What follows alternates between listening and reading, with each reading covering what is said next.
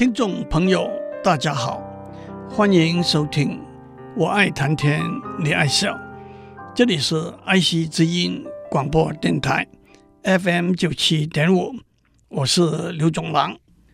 对话 （conversation） 和通讯 （correspondence） 可以说是人和人之间交换理念、意见和感情的两种工具。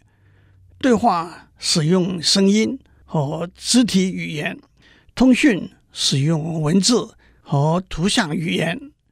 虽然在数位社会里头，这两者的分界已经变得不再是很清楚的了，但是在效率和速度的考量之下，面对面对话的沟通方式的确已经逐渐式微，这也就引起了重拾对话。Reclaiming conversation 这个话题，那我们要重拾和谁的对话呢？我们以十九世纪美国作家、思想家和哲学家梭罗 （Henry David Thoreau） 的名言：“我的家里有三把椅子，独处时用一把，交朋友时用两把，和众人社交时用三把，作为主轴。”讨论我们要重拾对话的对象。梭罗的第一把椅子是供一个人独处的时候对话使用的。一个人独处的时候的对话也有几个层次：一、没有对话；二、和自己对话；三、和古人对话；四、和大自然对话。前两个礼拜我们已经讲过。没有对话和和自己对话。上个礼拜我们讲和古人对话，其实和古人对话就是读古书，当然也包括听古音乐、看老电影，而且古和今、中和外的分界也不必分得太清楚。倒是读书的重要和读书的乐趣是很大的一个题目。从上个礼拜开始，我们指出，在数位社会里头，知识和资讯传导的一些变化，那就是碎片化、浅叠化、狭窄化、短暂化和功利化。上一次我们已经讲过碎片化、浅叠化、狭窄化，今天让我们接着讲下去，短暂化。在瞬息万变的数位社会里头，许多知识和资讯的半衰期，那是物理学的用语；或者赏味期，那是美食家的用语，往往是很短的。因此，读了书却不用心把学到的内容记下来，是一个通病。更加上电脑有极大的储存资料的容量。网络上查询资料也是易如反掌的事，因此过目即忘成为一般人读书的习惯，而且这也和知识和资讯的碎片化有关。在碎片里头跳来跳去，那是不容易在脑海中留下印象的。其实读书是要把前人的智慧理念。和文采吸收融合，变成自己的智慧理念和文采，那就必须经过一个细读、牢记甚至背诵的过程。我们总不能够在辩论当中越会桌上大声地说。对我们目前的话题来说，莎士比亚有一个很适当的名句，让我 Google 一下念出来给大家听吧。也有一个说法，搜索引擎是一个知识放大器。您有一分，它可以把它放大成三分；但是如果您只有零分，它也只能把它放大成零分。您必须知道适当的关键字和词，搜索引擎才能够帮忙把相关的资料找出来。更进一步，我是非常相信。对文章和诗词背诵的重要性和乐趣，我常常跟年轻的朋友讲：您现在背熟了一篇好文章、好诗词，可以享用八九十年。的确，我小学、中学时候背的文章、诗词，现在还可以朗朗上口。年纪大了，即使背得下来，可以享用的时间也就短了。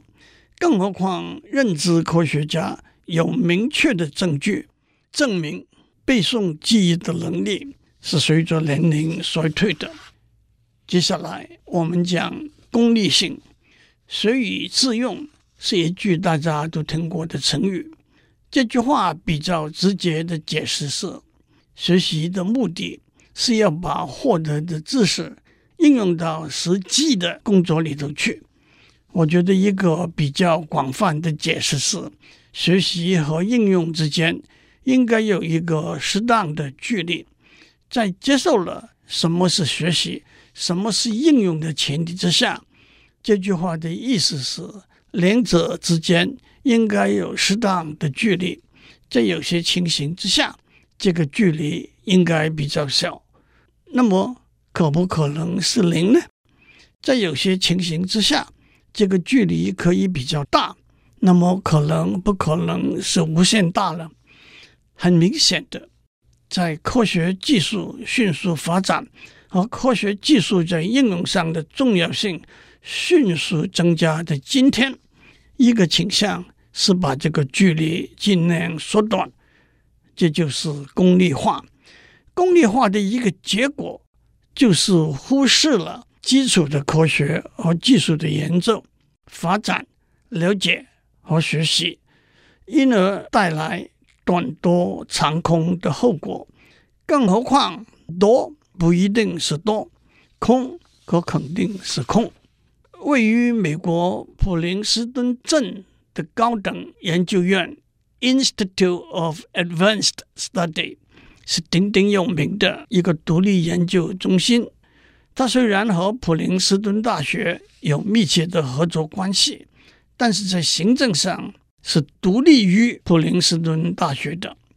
高等研究院里头有四个研究所：历史、社会科学、数学和自然科学。它是在一九三零年有一位教育家 Abraham Flexner。弗莱克斯纳基于纯粹为追求知识而从事研究工作的原则而创立的。许多著名的学者，包括 Albert Einstein、John von Neumann、陈省身、杨振宁、邱成桐，都曾经在那里从事研究工作。Flexner 在一九三九年写了一篇短文，题目是。The usefulness of useless knowledge，没有用的知识的用途，特别是在今天，这是一篇发人深省的文章。让我引用里头讲的一个例子：有一次，Flexner 和创立 Eastman Kodak 摄影公司的发明家、企业家和慈善家 George Eastman 谈话。Flexner 问 Eastman，他认为谁是科学界最有实用贡献的人？Eastman 毫不犹豫地说：“那是发明无线电通讯，在一九零九年获得诺贝尔物理奖的马可尼 （Marconi）。”Flexner 的回答是：“虽然无线电是一个重要的、有用的工具。”但是马可尼的贡献是微乎其微的。他接下去解释说，马可尼的发明是必然会发生的。在无线通讯这个领域，任何工作都是源自第一，十九世纪中期，英国数学家、物理学家 James Maxwell 提出，现在被称为 Maxwell Equations 的。四个偏微分方程，把电场和磁场的观念结合起来，也就是电磁学最最重要的基础。加上第二，十九世纪后期德国物理学家 Hertz 的工作，证实了 Maxwell 预言的电磁波的存在。Maxwell 和 Hertz 从来没有想过他们的工作有什么实在的应用的可能。曾经有人问 Hertz 电磁波的存在有什么用处？Hertz 的回答是完全没有，我只是做了实验，证明 Maxwell 的预言是对的。这些肉眼看不见的电磁波是存在的。Maxwell 和 Hertz 没有发明任何东西，只不过是他们没有用的理论工作被聪明的工程师拿来应用在通讯的问题上，因而带来方便、娱乐和财富而已。不过，让我也指出，电磁学的发展有悠长的历史。是许多科学家多年基于好奇心，只问耕耘不问收获累积的结果。最后，我们讲一个人独处的时候和大自然对话，带来的是平静、舒畅、自省、领悟、满足、感恩的心情。让我们看些和大自然对话的美好时光。李白有一首诗。花间一壶酒，独酌无相亲。举杯邀月饮，对影成三人。有花有酒，还有月亮影子和自己三个人。王维有一首诗：独坐幽篁里，弹琴复长啸。深林人不知，明月来相照。幽深的竹林，没有人踪，弹琴高歌。明月来相照。柳宗元有一首诗：“千山鸟飞绝，万径人踪灭。孤舟蓑笠翁，独钓寒江雪。”英国诗人拜伦有一首诗，其中一段是 ：“There is a pleasure in the pathless woods. There is a rapture on the lonely shore. There is society。” Where none intrudes by the deep sea and music in its roar. I love no man the less, but nature more. 我把这一段翻译成中文：没有秘境的密林，自有情趣； 没有喧闹的岸畔，舒畅平和；没有不速的访客，聆听深海的高歌。我爱与人共处，但爱自然更多。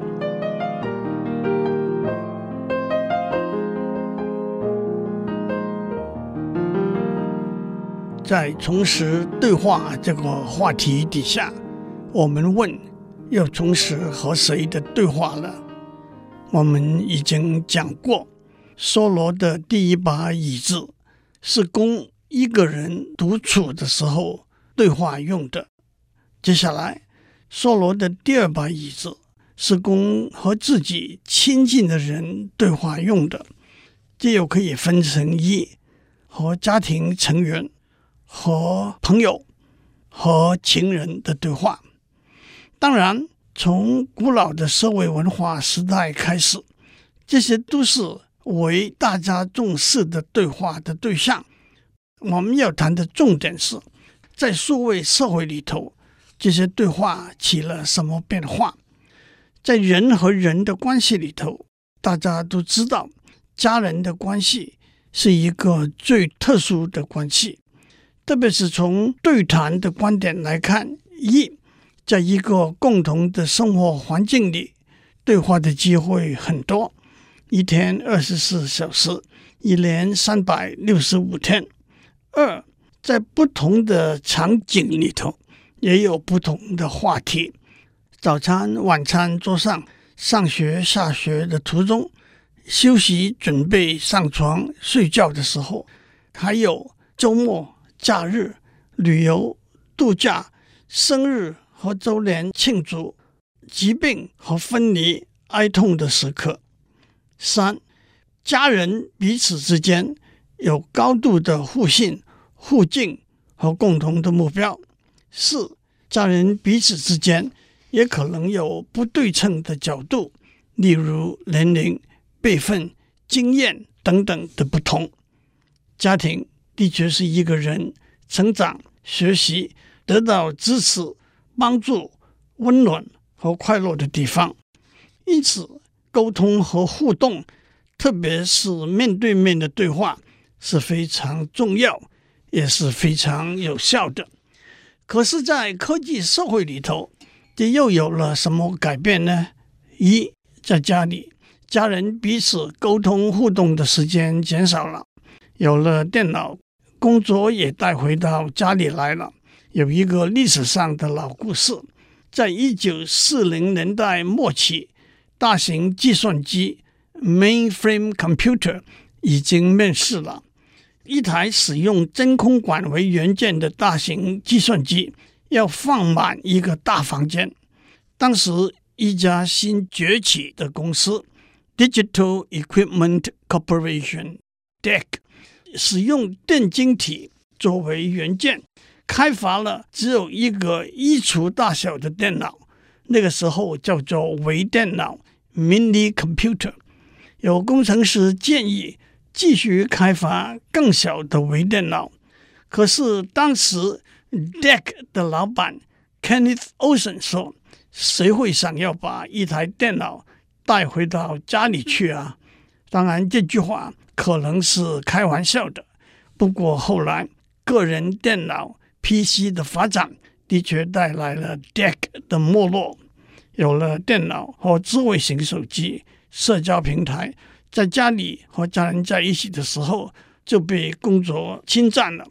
记得不久以前，也有人提出下了班以后，主管不可以用 Line 和员工谈公事的规定，同时在家里。有了电视、游戏机，最新的《后宫斗争》电视连续剧，美国 NBA 篮球的冠军赛，PlayStation 和 Xbox 上面的蜘蛛人 Spider-Man，最终幻想 Final Fantasy，古墓奇兵 Tom Raider 等等让人入迷的游戏，不胜枚举，也都侵占了家人。沟通互动的时间了。二，沟通的时候，经常被从外面进来的电话、简讯打断，断断续续，欲语还休，心不在焉的碎片式的对话，往往无法说得清楚，更无法传递心意和感情。三，有了电话、电邮、社交平台。家人面对面的聚会也减少了。虽然在台湾和大陆，大家还尽量保持逢年过节回家团聚的习惯。王维有一首题目是《九月九日忆山东兄弟》的诗：“独在异乡为异客，每逢佳节倍思亲。遥知兄弟登高处，遍插茱萸少一人。”还有，按照一个欧洲的调查报告，在不同的国家，青少年和家人一起吃晚饭的频率和他们的成长是有正面的关系和影响的。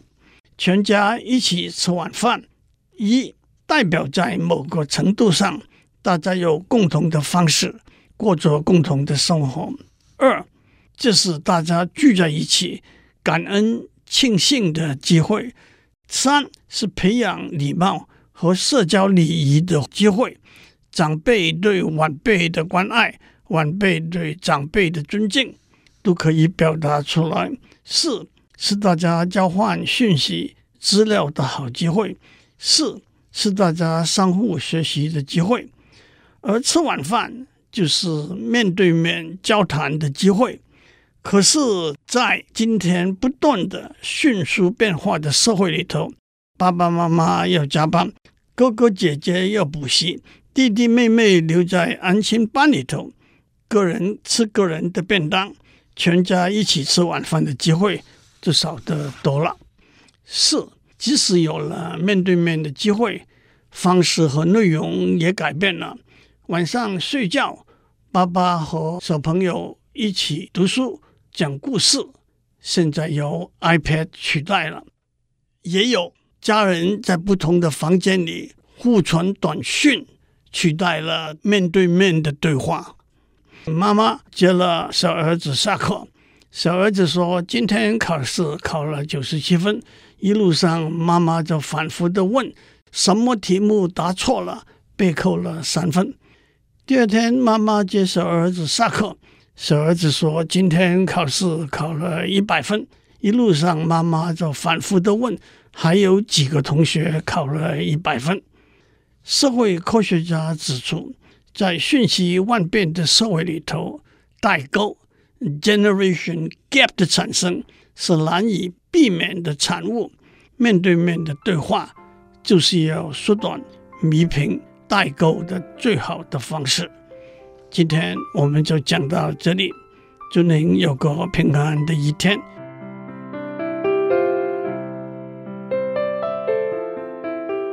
以上内容由台达电子文教基金会赞助播出。